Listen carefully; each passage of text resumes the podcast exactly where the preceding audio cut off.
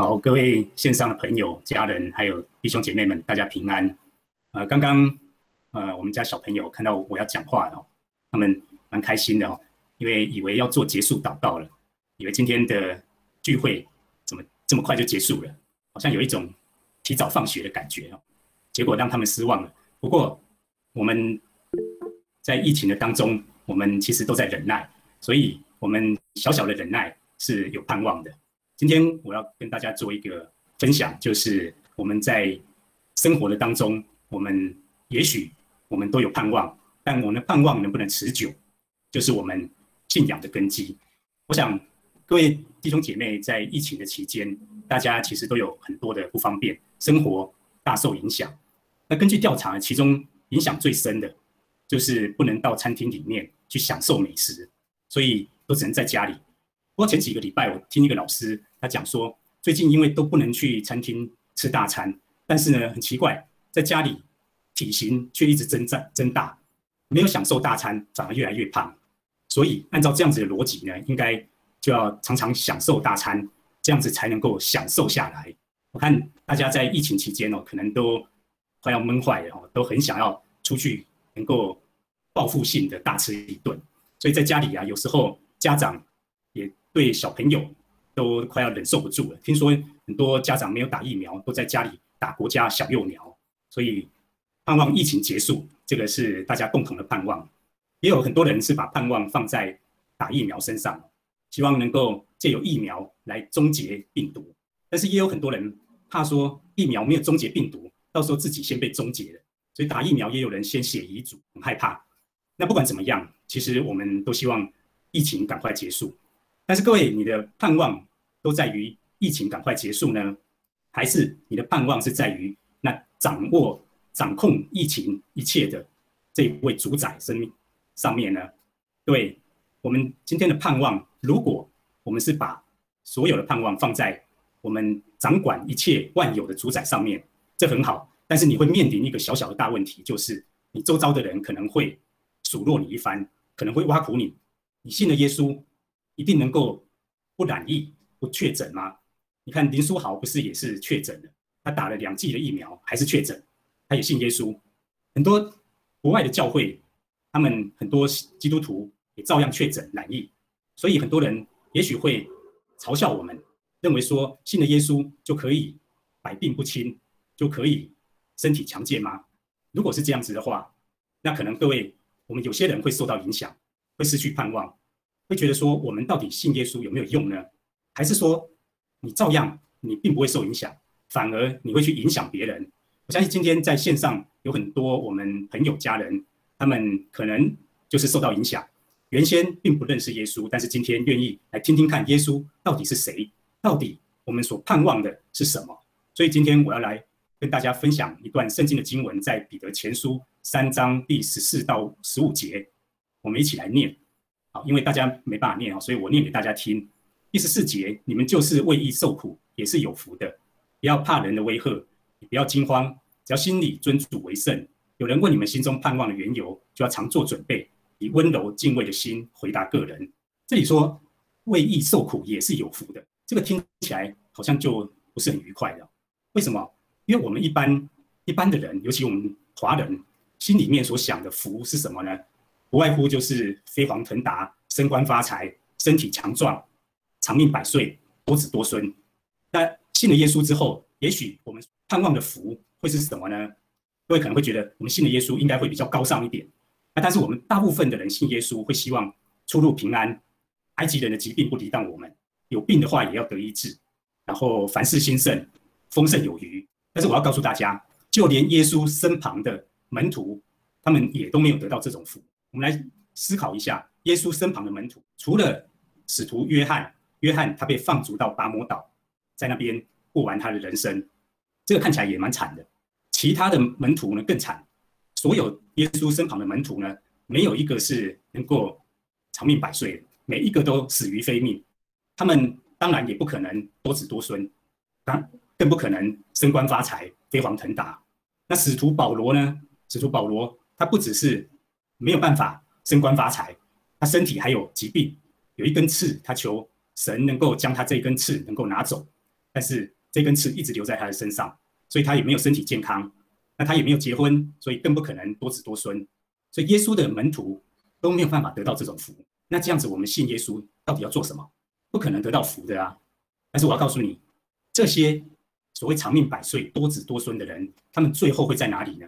他们最后可能是在棺材里，但是也有人相信他们今生享福，死了之后也可以去西方极乐世界享福。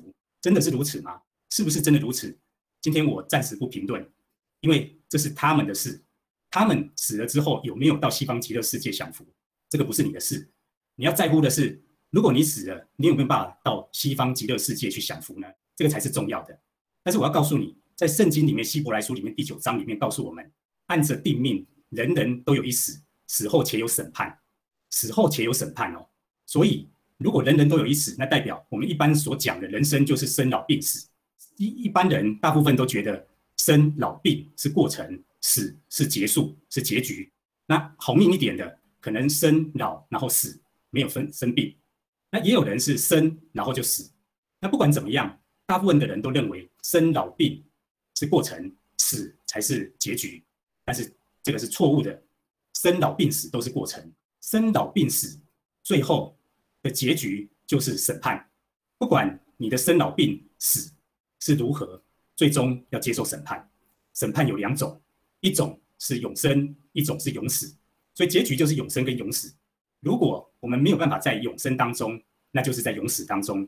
在永死当中，就算今生享受一切飞黄腾达、升官发财、身体健壮、长命百岁、多子多孙，也是一场空。如果今生是受苦的，但是将来有永生，那就才是真的福。所以，我们如果为义受苦，有一种福，这种福呢，我们可以把它看成，它是一种不受命运所控制的福。不受命运所控制，就是。它不按照我们的定命，虽然人人都有一死，但是在审判的时候，我们却可以得到这个福。今天我们我们信了耶稣，我们都有这个福，就是我们的命运已经不受辖制，我们超越了我们的命运。即使你今生是很苦命的，你生来就是有缺陷的，然后你的命运乖节，遇人不淑，做事不顺，但是没有关系。你不受这个命运所辖制，将来你有永生的话，你就得到这个福，你不用承受将来永死的审判和灭亡。然后不止，你不用灭亡，将来你还可以得到奖赏。根据今生所做的，将来有奖赏，也有冠冕。这个就是福，就是不受命运所控制的福。本来我们每一个人应该都要一死，死后就要灭亡的，但是因为神他亲自来到地上，他完成了救赎，我们只要信了耶稣他的救赎。他为我们钉死在十字架上，为我们舍命赎罪。我们只要相信，我们就得着这一个福。所以原先我们要灭亡，但是我们居然可以不灭亡，然后还可以得着奖赏跟冠冕，这就是我们最大的福。我们今生确实虽然有很多人是苦命的，但是我们终究有这个福，我们就有盼望，并且我们这个盼望呢，是神他亲自要负责。各位可以想想看，如果神他要托付你一个工作，他可以不赐福给你吗？他可以不资源供应你吗？那是不可能的。所以这里讲说为义受苦的是有福的。那到底为义受苦是有福的？那如果一般的受苦有没有福呢？我要告诉你，一般的受苦不一定有福，一定要为义受苦才会有福，差一点点就没有福了。如果不是为义受苦，有可能是自讨苦吃，自讨苦吃就没有福。如果是为爱受苦，不是为义受苦，那有可能常常。你是最后痴心换来绝情，你为爱受苦不一定是有福，也不是为义气受苦会有福。为义气受苦常常是白白受苦，因为根本就是为了面子受苦，所以必须是为义受苦，差一个字就不行。那么这个义到底是什么呢？这个义是指一个人，这一个人就是神亲自成为人，他就是义。事实上，这个义如果我们看原文的话，英文或者是希伯来文的话，这个义就是完全正确。完全正确就是一百分，如果有一百分的话，那当然就不会受苦，因为一百分就是标准的。但是人不可能达到一百分，古圣先贤孰能无过？每一个人都有过犯，到底要怎么样才是一百分呢？就是按照神的标准才是一百分。这个义就是神他自己，神他成为义来完成他的救赎。神他的义是在赦免人的罪，但他不是爱而已，不只是仅只是爱。如果神他爱我们，他不需要亲自来到地上，他在天上就可以赦免人的罪。但是他来到地上，他完成救赎，这是他的义。这个义，很多人讲说是公义，但我们也可以更简单的来说，他就是完全正确的爱。完全正确的爱跟一般我们所讲的爱是不一样的。一般我们所讲的爱，爱是满足自己，或者是我们爱一个人是有所求的，但最终也是要满足自己。但是这不符合爱的本质。爱的本质是为别人，所以完全正确的爱是要完全为别人，完全为别人就是为人舍命。这个只有基督的爱，所以基督的爱就是义。今天如果为义受苦，就是有福的。将来我们就可以不在命运的辖制当中，我们最终结局就是有福的，不是过程，而是结局。这个结局就很像，如果说我今天给你一千万，也许你一千万你觉得很喜欢，你觉得很开心，但是最终这一千万不是你的，你拿着一千万，其实你是白白的受罪。你为了这一千万，你可能要费尽心思，你可能要为这一千万来受苦，所以这不是福。真正的福是最终这一千万是你的，即使在过程的当中，虽然你没有这一千万。但是最终你是拥有的。我们常常会觉得做基督徒是不容易的，所以如果有人要你来教会，要你来信耶稣，可能你会觉得我何必自讨苦吃？我过我自己的是很好。但是通常我们生老病死，最终我们的过程结束了，我们将来我们就要承担那永远的痛苦。与其将来承受永远的痛苦，不如我们可以摆脱命运的辖制，我们拥有。最终永远的福，所以神他成为义，让我们可以相信，让我们领受了之后，我们就可以成为有福。当然，有些人觉得说吃苦我最厉害了，所以就有有人说要来比吃苦的，其实大家都很会吃苦。但是呢，如果要你信耶稣，要你礼拜天要参加聚会，要你平常要读经，要好有好行为，那就会痛苦。这种苦常常就没有人要。所以差一个字就差很多。如果你受苦，你撑得住很多苦，但是你却没有办法为义受苦的话，那就没有用，那就是白受苦。有一个老师呢，他就说，成功的人通常特别能吃苦，成功的人特别能吃苦。他就有一个学生，他就讲说，老师，那我离成功已经不远了，因为我特别能吃，差一点点而已，差一点点就差很多了。所以差一点点真的差很多。我们要为义受苦，我们将来才会有福。那到底要怎么样才能够真的是为义受苦，而不是白受苦呢？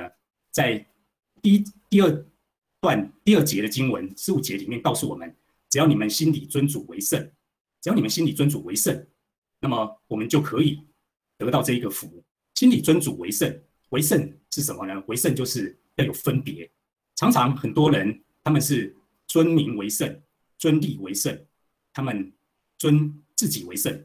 但是我们跟世人不一样，我们是尊主为圣，尊主耶稣为圣，有所分别的，并且我们是心里尊主为圣，心里尊主为圣所做的一切，发自内心，我们就可以为义吃苦。当然，很多主内弟兄姐妹，大家都觉得我也尊主为圣啊，我也常常祷告，也神为我的主。但是我们真的有以耶稣基督是我们的主吗？就有一个弟兄呢。他平常都不会来聚会的，他只有在特会、圣诞特会，或者是医治特会，或者是各式各样的特会的时候，他才会出现。那有一次特会的时候，这个弟兄呢，他就到台前，那请牧师要来为他祝福祷告。牧师看到他就觉得很稀奇，因为他平常不会出现。那特会的时候，哎，就会看到他。牧师就劝勉他：你要好好的爱主。我要来祝福你，让你能够成为基督的精兵。这个弟兄他就说：“基督的精兵，我已经是基督的精兵了啦。”旁边就有一个姐妹对他说：“你还好意思哎？你平常都不来聚会，只有特会的时候你才会出现，你还说你是精兵？”这个弟兄就说：“是啊，我是精兵啊，我是特种部队啊，你不晓得，我只有特会来参加，这不是尊主为圣。我们尊主为圣，在每一件事情上面，我们应该让神来居首位，让。”神来带领我们，而不是我今天有所求才来向神来到神的面前来向神祈求。我们来向神祈求当然是需要的，但是我们常常跟神求，转身就忘了神。所以有些人常常是婚姻失败，常常是家庭出现问题，身体出现状况，或者是在面临人生的十字路口的时候，才会来希望神给他指引，希望神来帮助他。平常大概也不太会会去找神，这个就不是尊主为圣。我常常会觉得说，如果神他也可以设一个专线，一个客服专线，那这样子就可以来分辨到底谁是比较尊主为圣，谁不是。这个客服专线可以这样子设计，譬如说今天有人要来找神、找耶稣的时候，这个客服专线一打进来，就可以说一：如果你有婚姻案、婚姻问题，就请按一；如果有健康问题，请按二；有经济问题，请按三；有求职问题，请按四。职场求学问的问题，请按五；其他请按六。转接牧师，请按九。那这样子，可能大家听到转接牧师，请按九，就赶快挂掉电话，就不会再啰嗦。他就要亲自来到神的面前，这就不是尊主为圣。我们尊主为圣，要将耶稣摆在我们的前面，让耶稣来带领我们，并且是心里尊主为圣。还不止如此，我们看到第十五节一开始告诉我们说，只要心里尊主为圣，只要只要的意思就是。只要你尊主为圣，那其他的事就是神的事。只要你做好你该做的事，剩下的就是神他该做的事。所以只要你们心里尊主为圣，你就不用怕人的威吓，怕人的威吓，也不用惊慌，不用怕人的威吓。有时候我们会因为人威胁你，或者是人来辖制你来到神的面前，也许这个人是你的。职场老板，也许是你的配偶，也许是你的孩子，这些都有可能成为你的拦阻。他们有可能会威吓你，让你害怕，让你觉得，如果你把神摆第一位，那你可能接下来就会吃苦倒霉。人会威吓你，但是我们不需要害怕，我们只要心里尊主为圣，我们就有这个盼望。我们心里尊主为圣，我们才有机会。不怕人的微笑，就有一个姐妹哦，她先生就不让她去教会，所以她就跟她的小组长讲说：“哦，从下礼拜之后呢，我就没有办法再来小组了，因为我先生不让我来小组。”那这个小组长他就劝勉这个姐妹说：“哦，不要因为你先生拦阻你，拦阻你来小组，那你就离开了神，你还是要想办法来参加聚会才可以。”可这个姐妹说：“我先生呢？”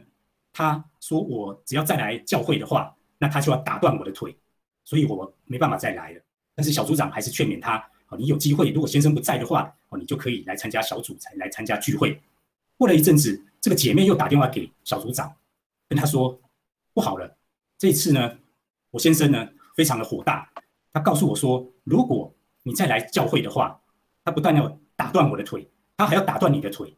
糟糕，这个小组长这下子。”好像有大麻烦了，因为有人威吓他，所以这个时候怎么办呢？这个小组长其实他经过祷告之后，他就说没关系，可以去找我们教会的牧师。我们教会的主任牧师呢，他是骨科医师，所以如果被打断腿的话，他一定可以把它恢复原状，所以不用害怕，照样来教会。当然，我不晓得各位在你们家有没有人会打断你的腿。如果会打断你的腿的话，没有关系，在线上参加聚会就可以了。在线上参加聚会，我们就比较安全。但是如果在家里面没有人来威吓你，但是你却不来聚会的话，那你就不是尊主为圣。你要吃的苦，可能你是自讨苦吃，你是白白的受苦。神并没有负你的责任。所以，如果我们能够尊主为圣，我们就可以免于人的威吓，我们就可以不用在惧怕当中。再来，这里告诉我们说，你们心里尊主为圣。有人问你们心中盼望的缘由，就要常做准备。有人问你们心中盼望的缘由，你心中有盼望吗？还是人家问你心中盼望的时候，你已经失去了盼望？我们有时候信主，我们很容易失去盼望。刚信主的时候，也许神他祝福你，让你凡事顺利，神听你的祷告。但是过没多久之后，发现神好像不太听你的祷告了。再慢慢的，你觉得好像去参加聚会，听神的话。好像言语无味，越来越没有那一种受祝福的滋味，渐渐的人就会失去盼望，觉得好像有信跟没有信差不了多少，盼望常常会随着时间慢慢的就不见了。盼望也会因着人的威吓，就会慢慢的冷淡，就会慢慢的消失。在二次世界大战的时候，纳粹这些德国的军队呢，他们掳掠了很多的战俘。这些战俘呢，这些军人被掳走之后呢，他们就被掳到一个集中营，然后在那边常常德国他们就做一些实验，透过这些战俘来做一些人体的实验。那其中有很多实验呢是蛮残忍的，但是呢有一个实验它是这样子的，就是有一群人呢，他们其中一个人他被绑住，然后呢他就被用刀割手腕，割了手腕之后，然后再让他的血慢慢的一滴一滴滴在地上流出来，慢慢的这样子一滴一滴的就失去了生命。那其他人看到这样子也都很害怕，然后这些德军呢，他们开始做试验。就是把一群人呢眼睛都蒙住，然后也把他们绑起来。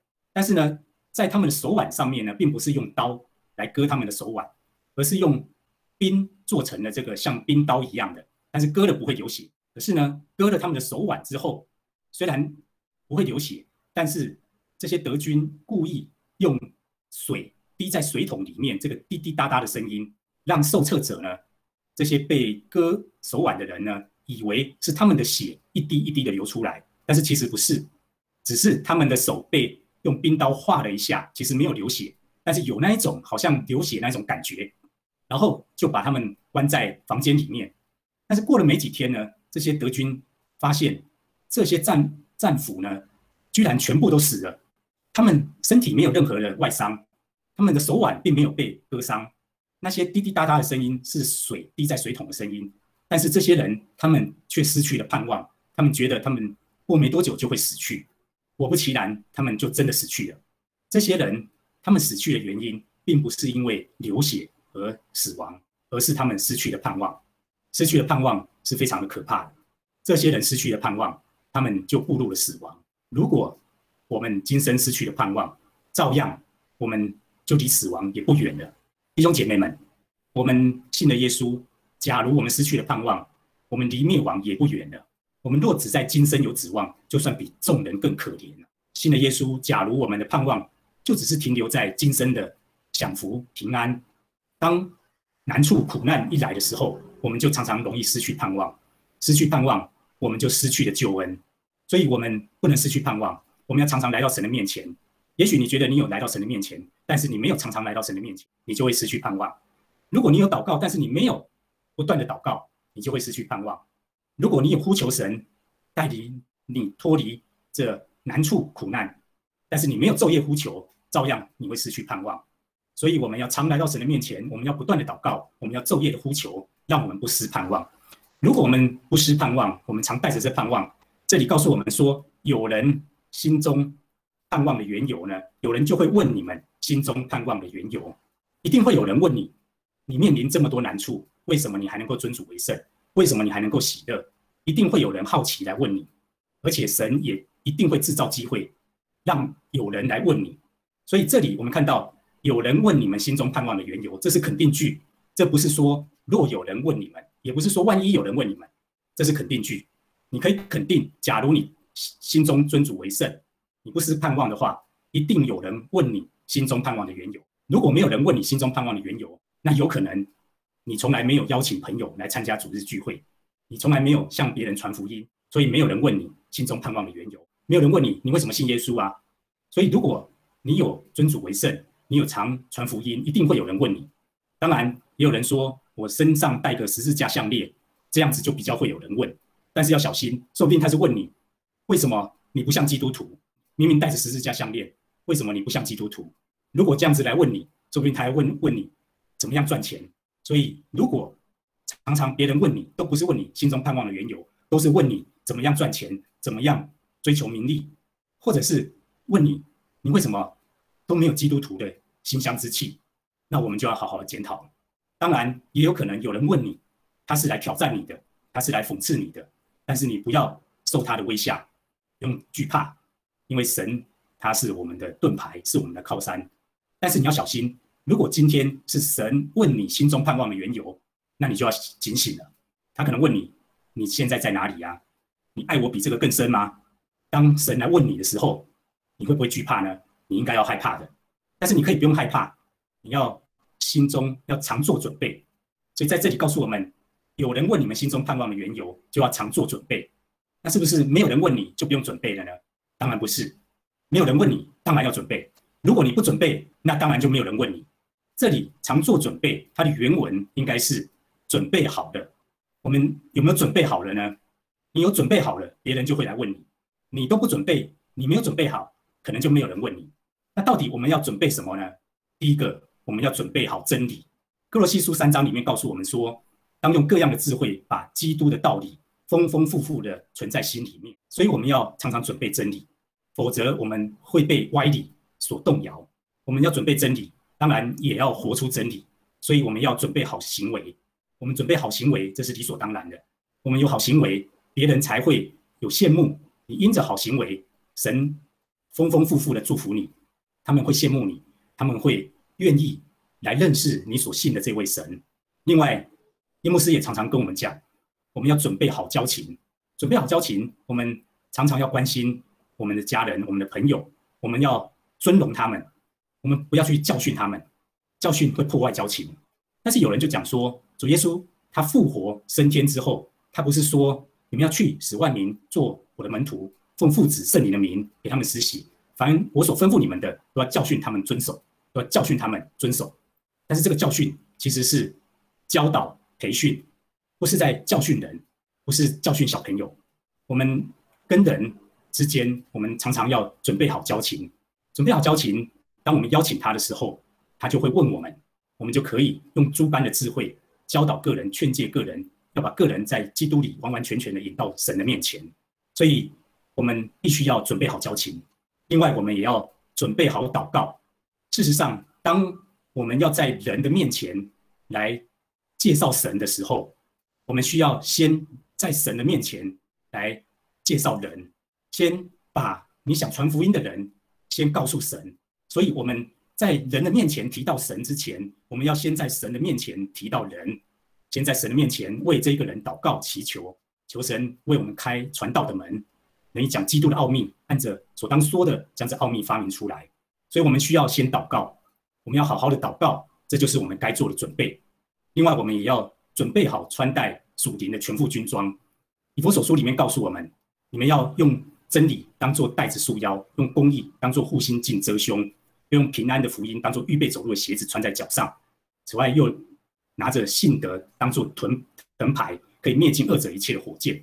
手拿圣灵的宝剑，然后还要戴上救恩的头盔。我们常常穿戴属灵的全副军装，准备好，才不至于别人来问你的时候，他也许是来挑战你的，你一下子就被打垮了。我们靠着圣灵，我们常常准备。随时多方祷告祈求，为众圣徒祈求，这就是我们的准备。当然，我们也可以常常设想问题来思考，到底我们的家人、我们的朋友他们会问我们什么？就有一个小朋友，他上完儿童主日学之后，他的妈妈就来接他说：“今天儿童主日学上什么啊？”这个小梅小小美眉呢，她就说：“今天儿童主日学呢，老师告诉我们，我们在天上的父亲呢，他。”在天上为我们准备很多的房子，然后那里呢是很棒的房子，然后将来他还要接我们到他住的那边去。那老师又说，将来他要接我们到那边去，所以我们现在呢，平常我们就要准备好，将来我们回到天家，在天国那边的生活习惯，我们平常要准备好。这是今天老师教我们的。这个妈妈就说：“好棒哦，哇，你都有乖乖的上课，而且你都记得，真棒。”那这个小美眉呢，她就。忽然问妈妈说：“可是我觉得奇怪，为什么我都没有看到有人在准备？我看到妈妈你都只是在准备要回娘家，好像都没有在准备回天家的事情啊。然后爸爸他一天到晚跑去别人家，也没有在准备回天家啊。那姐姐她一天到晚准备要去同学家，然后哥哥呢一天到晚准备要去女朋友家，都没有人在准备要回天家。奇怪，这些我们到底有没有要准备回天家？”各位弟兄姐妹，你有没有准备将来你要回天家？如果你没有准备将来要回天家的话，那你在地上你在准备什么呢？如果有人问你心中盼望的缘由，你在盼望什么呢？你所盼望的将来是真的能够盼望成真吗？如果我们不是在预备回天家的话，将来我们到底是去哪里呢？今天我们应该来思想，我们好好的准备，我们到底准备到什么样的程度，并且我们准备，我们要能够用温柔敬畏的心来回答个人。温柔就是不要刚硬。我们心里首先，我们对神不要刚硬，我们对神要能够柔和谦卑。我们信主后要小心，我们常常有有时候又会成为硬土。我们虽然曾经我们是好土，以至于我们领受神的道，在我们心里面像种子一样可以发芽，但是有时候我们心里又刚硬，又成为硬土，我们就没有温柔。我们对人，我们常常不见得我们是在传福音，我们只是在满足。我们自己的需要，也许我传福音给别人，我觉得我又赚了一个。我们是以满足自己的心态，所以也许我们会想要去教训别人，我们就没有温柔。到底要怎么样才能温柔呢？其实有一首歌叫做《恰似你的温柔》，这个你就是耶稣。我们要恰似耶稣的温柔，既有智慧，又有温柔谦卑的心，并且温柔是坚毅不为所动，不会被改变的。我们要把我们所传的。放在我们心里面是不受动摇的，靠着圣灵的带领，我们就可以温柔。所以，我们不要常常因为别人不信而动怒。像最近，像今天，很多人外面就在拜拜。前几天我听到学校里面，学校里面也有在普渡的，那就有两个人在讲说，今年中原普渡呢，不能群聚，也不能太多人拜，所以只有几个人在张罗，实在很辛苦。另外一个人就说啊，不用张罗那么多了，反正那些好兄弟哈，他们上来的应该也蛮少了。因为上来要先被隔离十四天，回去又要被隔离十四天，那这样子干嘛还来？所以大概没几个会上来的，随便弄一弄就好了啦。听到这里呢，我就觉得我要忍耐你们到几时啊？但是呢，要温柔。如果他问我们心中盼望的缘由，就要用温柔敬畏的心回答个人。要敬畏的心，我们告诉他们，并不是为了尊荣自己，我们要尊荣神，不能窃取神的荣耀，将一切荣耀要归于神。这是对神，我们对人呢也要敬畏，即使是一个你的部属，即使是你的用人，照样我们也存着敬畏的心，因为我们做任何事，坐在一个小子上面，就是坐在耶稣的身上了，所以照样我们对于即使比我们辈分来的小，即使是我们的下属，我们也要温柔敬畏。当然，更不能在前一秒我还在骂人，下一秒就想要温柔敬畏，这样子是不可能的。我们必须要。平常就要能够温柔敬畏，才能够回答个人。我们回答个人，不要急着回答，脱口而出，要快快的听，慢慢的说，并且我们回答个人，其实是回应个人。我们不是只是以嘴巴来回答个人，我们是用我们的心、我们的作为来影响人。所以，我们信了耶稣，我们是榜样。即使我们不讲话，嗯，照样能够传达神的话。有一个牧师在五十多年前。一对牧师跟师母，他们这对夫妇呢，生了一个孩子。这个孩子呢，一被生下来就是有缺陷的，他身上就是不太能够活动，所以一直到了五岁，他都还没办法走路，也不会讲话。一直到了十岁，他还是不会讲话。那这对牧师夫妇呢，他们虽然也觉得非常的难过，他们会觉得不晓得为什么他们的孩子会如此。但是他们仍然相信神必有他的美意，神给他们这么一个孩子，一定有他美好的计划。这一个孩子后来没想到他可以走了，但是他长大了之后还是没办法讲话，他所得的是脑性麻痹症。但是没想到这个孩子后来他念的大学，而且还不止大学毕业，他还念的博士，他是美国 UCLA 的博士。这个人就是。也许各位都有听过，就是黄美莲博士。黄美莲博士是我们非常敬重的。他虽然没有办法开口讲话，他行动也不方便，但是他即使不讲话，我们看见他，也看见神在他身上那祝福的作为。他曾经写过一首歌，是说：如果我能唱一首歌，那将是对你的感恩和赞美，对神的感恩和赞美。他说：苦难中，神给我安慰。彷徨中，神给我智慧。虽然我不能开口唱一首歌，我却要对你献上真诚的敬拜。因为每时每刻，你的手牵引我，你的慈爱使我开怀。他也鼓励所有的能开口讲话的人，一起来赞美神。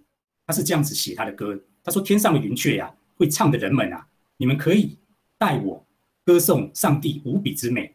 我愿用耳倾听，我愿用心共鸣，这发自内心深处最美的声音。我真爱你，我真爱你。”这是黄美莲她所唱的歌。她虽然没有办法开口唱，但是我们透过他的歌，我们知道神在他的祝福也传给许多的人，带给许多的人的祝福。各位弟兄姐妹，你能够开口来传讲神的话吗？你能够赞美神吗？你能够按着别人需要来诉说神在你身上的美好吗？当有人问你心中盼望的缘由，你能够用温柔的敬畏的心来回答个人吗？如果没有办法，我们必须要回到一开始，只要心里尊主为圣，我们的心必须要先尊主为圣，让神来带领我们，让神他在我们身上。的计划，他的作为能够成为你的祝福，也能够成为别人的祝福。